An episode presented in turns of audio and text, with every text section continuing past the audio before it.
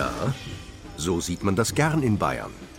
Prächtige Kutschen mit edlen Rössern und stattliche Gespanne, bei denen acht kraftstrotzende Kaltblüter die Brauereiwagen mit den großen Holzfässern auf das Oktoberfest ziehen. Pferdekultur pur, möchte man meinen. Doch eigentlich ist das nur noch Folklore, denn als Arbeits- und Zugtier haben die Vierbeiner schon lange ausgedient. Sport- und Freizeitpferde sind an deren Stelle getreten. Doch das ist kaum ein Ersatz für die vielen Facetten, die das Pferd in früheren Zeiten verkörperte. Doch es gibt sie noch, die Enthusiasten, welche die Tradition hochhalten.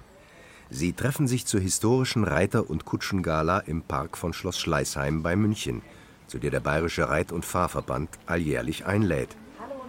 Dort wird das Kulturgut Pferd hautnah erlebbar, mit 100 Pferden, unzähligen fahrenden Kutschen und diversen Reitvorführungen. Das zieht jedes Jahr 5000 Besucher an. Stolz präsentieren sich die Fahrer mit ihren Gefährten und Pferden. Ob der kleine Einachser oder der ungarische Jagdwagen oder ein Omnibus, in dessen Kabine vier Leute Platz haben und zusätzlich hoch oben auf dem Dach sechs Outsider-Passagiere. Kein Gespann gleicht dem anderen. Ich bin der Rainer Dahlschäfer und bin der Besitzer von dem Gespann. Das ist eine Victoria-Kutsche mit Halbdach. Man kann einen Verdecker hochklappen, der Hintersitz ist abdeckt und ich für vier Personen. Und vorne der Kutschbock äh, für den Beifahrer. Polsterung, ja, also alles mit feinem Leder gemacht. Hier nehmen wir hauptsächlich für Hochzeiten, ideal Hochzeitenfahrer oder irgendeine Prominenz. Also das äh, ist ein ideales Fahrzeug. Nicht zu groß, aber trotzdem der Zweck erfüllt Ja, das sind äh, die Gutsherren, meistens Fahrer. Landwirte, die einen größeren Betrieb gehabt Die haben aber vielleicht nicht ganz so saubere Kutsche gehabt, ein wenig äh, einfachere, weil das ist ja Wahnsinn, was so eine Kutsche kostet. War früher viel Geld und heute ist ja fast nicht mehr bezahlbar. Manfred Fritz ist Kutschfahrer und Züchter aus Geiselhöring. Er fährt auch große Zehnergespanne. Schon die Vorstellung ist atemberaubend. Und bin ein leidenschaftlicher Mensch. Ich komme überall hin. Ich fahre beim Allgeier Zehnerzug mit, weil selber bringe ich keinen zusammen mit lauter Rapper. Und dann sind wir jetzt äh, miteinander immer fahren. In Fischbachau waren wir erst im Zehnerzugtreffer in dem internationalen, waren 23 Zehnerzüge da. Und auch in Ketzlingen ist äh, so ein historischer Umzug. Und wieder vorher waren wir in Straubing, da fahren wir schon 25 Jahre. Sechsspännig, der Bürgermeister aufs Gäuboderfest. Gibt es denn überhaupt noch die Fachleute, also Wagner und Polsterer? Bei uns auch, aber das ist nicht bezahlbar in Deutschland. Wir gehen nach Polen und da sind die Spezialisten da. Schau her, das ist alles oval geschmiedetes Eisen. Das ist alles mit Hand geschmiedet und das kostet Geld. Das kriegt man ja fast nicht mehr überall. Und wie fühlt sich die Dame, die in der Kutsche mitfährt? Wunderbar. Sehr schön, durch einen schönen Schlossgarten kutschiert zu werden. Es gibt doch nichts Besseres. Man fühlt sich gleich wie eine Prinzessin. Franziska Partusch ist aus Hohentann bei Landshut gekommen und zeigt einen Wagen für die Jagd. Wir haben ein polnisches Kaltblut angespannt mit einem ungarischen Jagdwagen. Also das ist ein Korbgeflecht, das äh, sieht man da an der Seite. Und äh, eine Wildbrücke, da hat man halt früher das gefangene Gut verstaut. Genau. Wie ist sie zum Kutschenfahren gekommen? Ja, die Liebe zu den Pferden war schon immer. Und das Kutschenfahren, meistens fängt man klein an mit Ponys, so habe ich auch angefangen. Und es ist jetzt immer größer geworden. Und das, wenn man einmal im Blut hat, dann ist es ganz schwierig, wieder loszulassen. Und in Deutschland, klar, braucht es auch für die Kutsche einen Führerschein. Man macht ein Fahrabzeichen, da gibt es verschiedene Fahrschulen und da kann man einen Fahrkurs machen und dann das Fahrabzeichen ablegen. Es gibt einen Kutschenführerschein A und einen Kutschenführerschein B für Privatpersonen oder für gewerblich. Also ich habe nur das für Privatpersonen und mit dem darf man dann einfach im Straßenverkehr teilnehmen. Eine Kutsche nach der anderen rollt heran und wird mit Applaus begrüßt. Sie kommen aus ganz Bayern und aus dem Bodenseegebiet. Natürlich sind die Kutscher und Passagiere entsprechend der Kutsche und Epoche gekleidet. Jeans und T-Shirt sind ein No-Go bei den Traditionsfahrern. Auch Toni Bauer aus Seligen Porten, einer der Moderatoren des Events, ist in schicken Tweedsacko mit Krawatte und Panamahut auf dem Kopfe erschienen. Denn schließlich haben die Pferde und die Reiterei immer die Mode beeinflusst. Bis heute. Das Verrückteste ist, dass unsere ganze Mode durch die englische Reitkleidung geprägt wurde. Jedes Jackett, das wir heute tragen, ist im weitesten Sinn immer noch einem Reitjackett ähnlich, was ganz vergessen wird. Ursprünglich war jedes Jackett eigentlich ein Uniformrock. Und unter dem Uniformrock hat man kein Hemd getragen, nur ein Unterhemd. Man hat dann eine Halsbinde, man kennt das ja, hinter die Binde gießen. Das kommt von den Binden, die man unter dem Stehkragen getragen hat, weil die eben gescheuert haben. So, und dann waren wir abends eben wieder trinken, hat ganz viel eine Rolle gespielt und das laissez-faire. Wir waren dann abends eben gesessen und es war lästig. Man hat angefangen, den Kragenknopf zu öffnen und hat den Kragen weggedreht vom Hals. Und somit ist der Umlegekragen entstanden, den wir heute noch kennen. Die Knopfleiste wird noch heute durch die Krawatte verdeckt. Auch da hatten Pferde ihre Hufe im Spiel weiß Toni Bauer, der früher selber im Turnier erfolgreich Vierspänner gefahren ist. Was zum Beispiel ganz besonders ist äh, bei der Krawatte, das ist ganz besonders bedeutend. Wir kennen ja den Windsor-Knoten, wo man zweimal um die Äste rumgeht beim Binden des Knotens. Und es gibt den asymmetrischen, den sogenannten Four-in-Hand-Knoten, was ja auf Englisch heißt vierspännig fahren. Und das ist tatsächlich die Lebensart der englischen Postkutscher gewesen. Sie als besonderes Zeichen ihres Standes haben einfach eine Schlinge weggelassen. Und bis zum heutigen Tag tragen wir, wenn wir einen modernen Knoten tragen, diesen asymmetrischen Four-in-Hand-Knoten. Annette Spitzenpfeil moderiert zusammen mit Toni Bauer die Gala. Auch sie fuhr Kutschen im Turnier. Dort haben sich die beiden vor Jahren kennengelernt. Sie weiß ebenfalls viel über Reiten, Kutschen und Stilfragen. Ja, ich wollte noch ganz kurz auf den Absatz aufmerksam machen. Und zwar der Absatz ist deshalb entstanden, weil man bei den Reitern den Steigbügel erfunden hatte. Und wenn man da keinen Absatz an den Schuhen gehabt hätte, wäre man unweigerlich mit dem Fuß durch den Steigbügel durchgerutscht, was natürlich sehr gefährlich hätte werden können im Falle eines Falles wenn man gestürzt wäre. Und so hat man den Absatz entwickelt. Und der Absatz ist eigentlich ein Relikt von dem Reitstiefel, der dann halt natürlich auch in unterschiedlicher Höhe, vor allem bei den Damen, dann den sogenannten High Heels seine Perfektion dann gefunden hat irgendwann. Doch zurück von der Reitermode zu Pferd und Wagen. So etwas musste und muss man sich erst mal leisten können. Kutschenfahren war schon immer Mittel für Repräsentation und Selbstdarstellung. Der Jetzt-Mensch hat ja so ein bisschen je nach, äh, sag mal, Kulturkreis Hemmung zu zeigen, was er sich erarbeitet hat.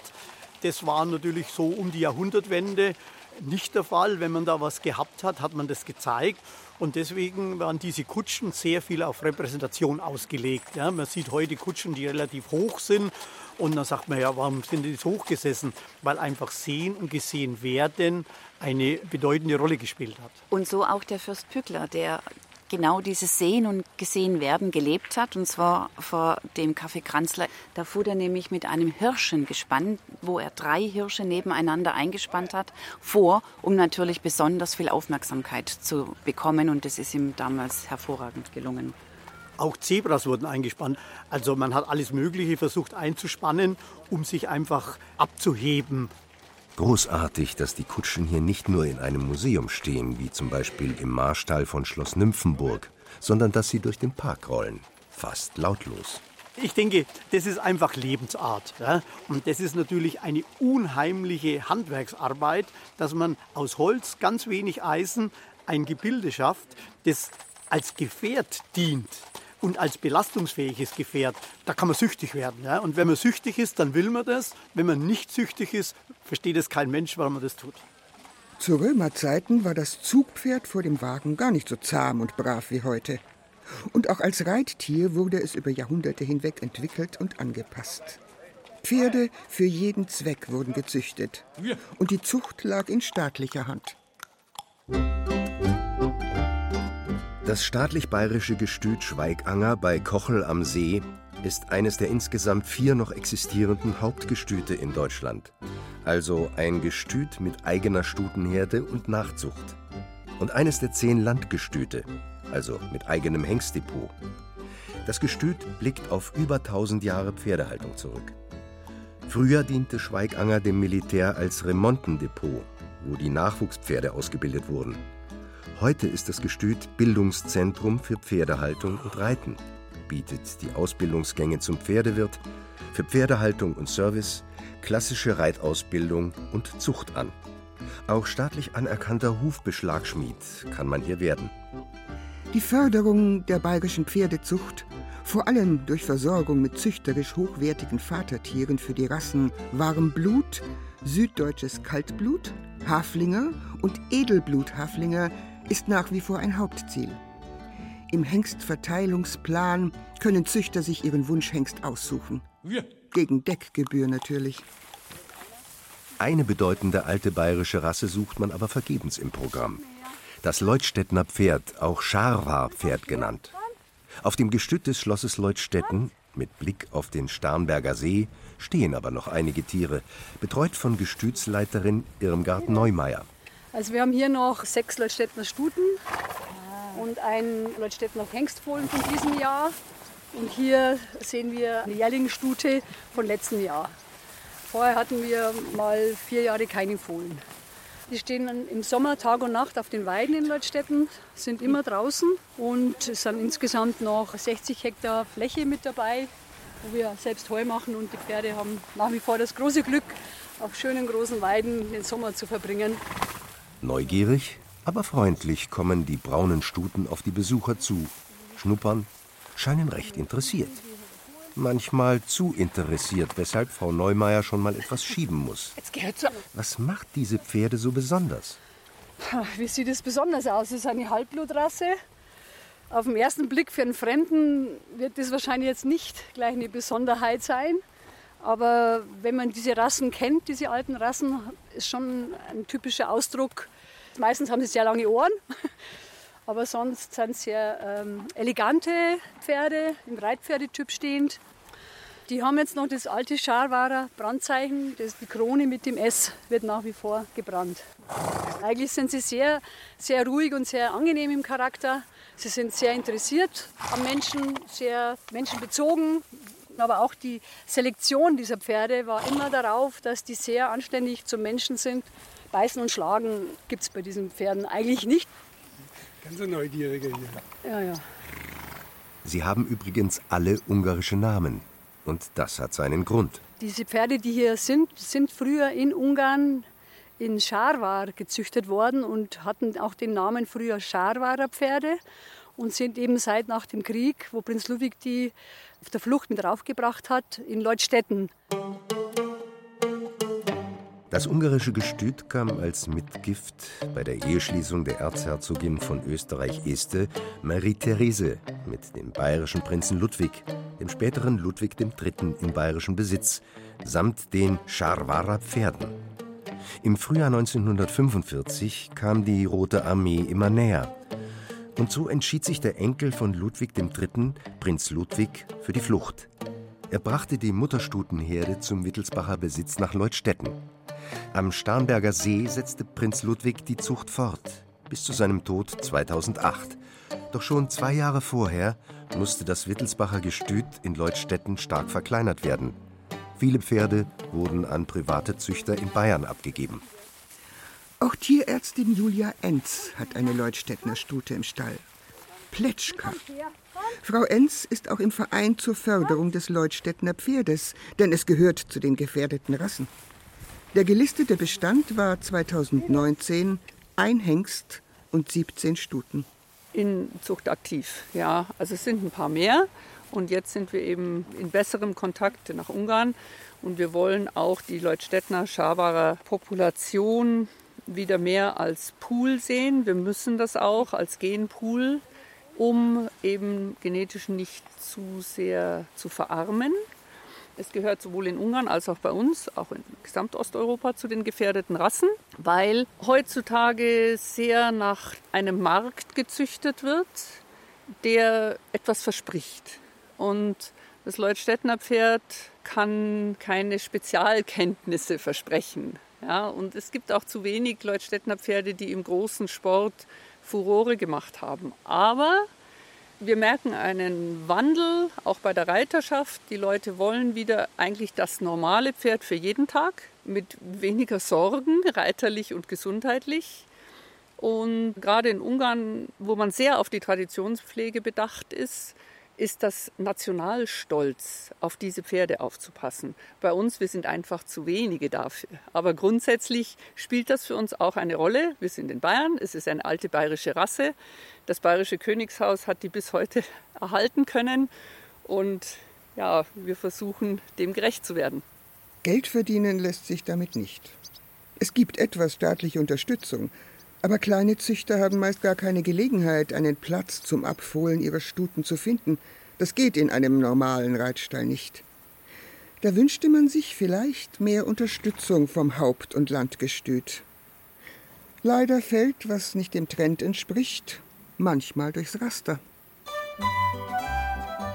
Ähnlich geht es den Rottaler Pferden.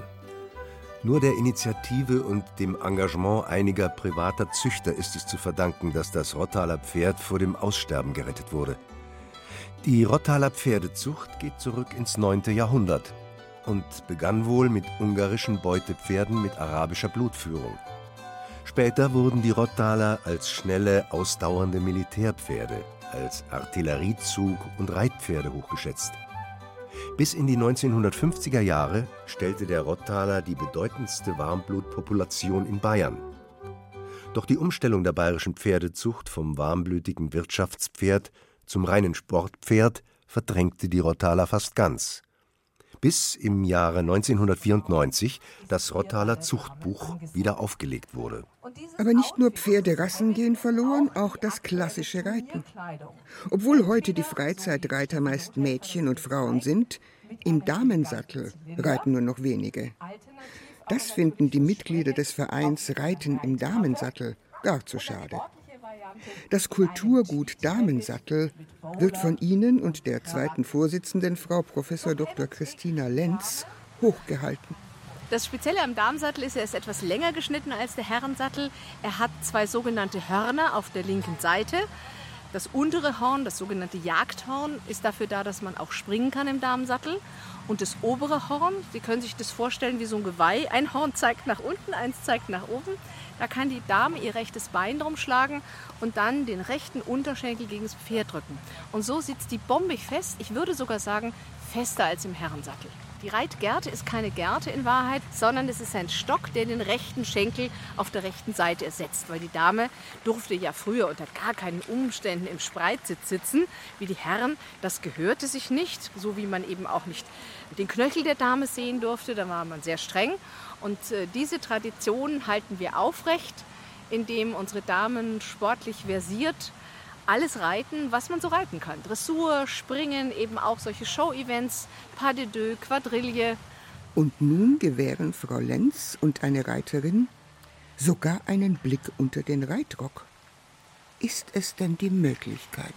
Es hat sich so weiterentwickelt, das sogenannte Habit, also eine Reitschürze mit Weste, Jacke, Plastron und dem passenden Hut. Das heißt, die Dame sitzt da quasi auf der Reithose. Es sieht aber so aus, als hätte sie einen Rock an. Und dann kann man alles reiten. Alles bis S-Niveau und auch hochspringen. Sogar Jagdreiten. So wie früher die Kaiserin Elisabeth, meisten bekannt als Sisi, das getan hat. Und auch die war schon clever genug, sich aus Hirschleder eine quasi Reitlegging unter den vielen Röcken machen zu lassen, um gut im Sattel zu sitzen. Und sie war eine beherzte Reiterin und hat manchen Herrn so richtig mal stehen lassen. So hat der Damensattel auch der Emanzipation Vorschub geleistet. Denn vorher wurden Frauen nur auf dem Pferd geführt. Nun konnten sie selbstbestimmt reiten. Das Pferd war auch militärisch jahrhundertelang ein entscheidender Faktor. Heute pflegen dieses Erbe Kavalleriesportvereine, so auch das erste bayerische Ulanenregiment, die Kaiser-Ulanen. Beim Exerzieren werden gekonnt verschiedene Formationen von den zehn Reitern eingenommen. Bei den Waffenübungen in der großen Allee müssen im gestreckten Galopp Säcke auf dem Boden und in Sattelhöhe attackiert werden.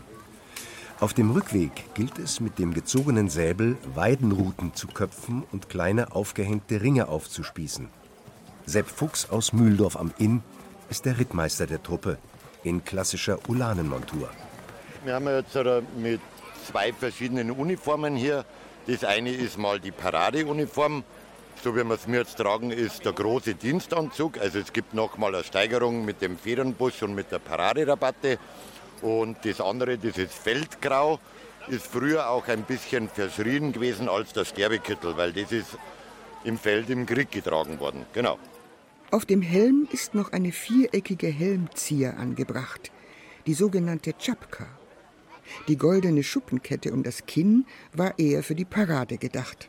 Natürlich sind die Kameraden heute keine Soldaten mehr und auch nicht kriegerisch drauf. Ihnen geht es um Erinnerungskultur, ganz ohne politische Motivation. Unser Ansinnen ist, das Erbe weiterzuführen. Und uns ist wichtig, das Ganze historisch aufzuarbeiten. Wie war die Reitausbildung damals um 1900? Wie ist ein Pferd von Anfang, vom Remonten bis zum ausgebildeten Kavalleriepferd, wie der Werdegang war. Und das möchten wir mir möglichst original nacharbeiten. Das ist richtig Training und wir müssen uns auch so oft als möglich treffen was manchmal schwierig ist, weil wir in ganz Bayern verstreut sind. Doch was heute so sportlich daherkommt, war früher blutiger Ernst. Noch im Zweiten Weltkrieg waren bei der Wehrmacht an der Ostfront 650.000 Pferde im Einsatz. Nicht mehr in der Schlacht, aber als Zugtiere.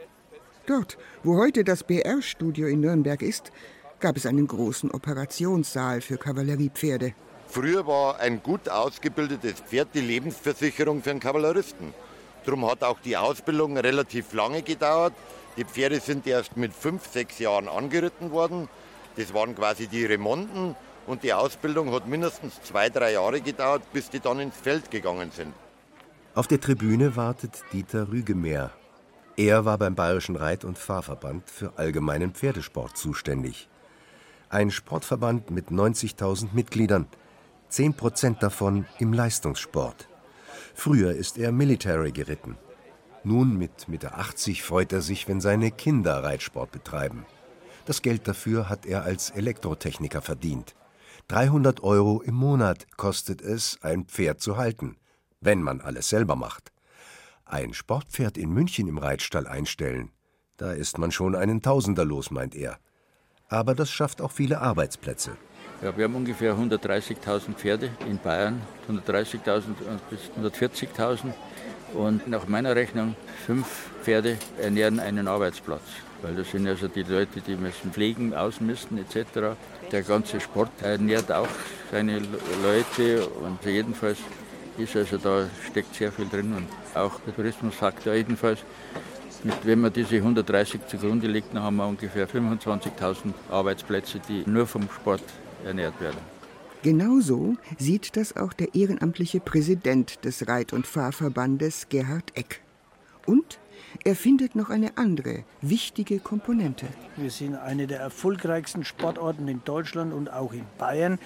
Und die Jugendarbeit, die durch Pferde ausgelöst wird, ist ein Segen für junge Menschen. Und wenn sie noch mit Pferden organisiert wird, dann lernen die Jugendlichen Siegen, sie lernen Niederlagen, sie lernen den Umgang mit der Kreatur, sie lernen Verantwortungsgefühl, nicht wie ein Fahrrad in die Ecke stellen oder ein Motorrad, sondern sieben Tage rund um die Uhr hat man Verantwortung. Ich habe selber zwei Kinder und selber sind sie begeisterte Reiterinnen und Reiter und äh, deshalb kann ich das beurteilen. Ich bin glücklich und froh darüber, dass meine Kinder den Reitsport betreiben.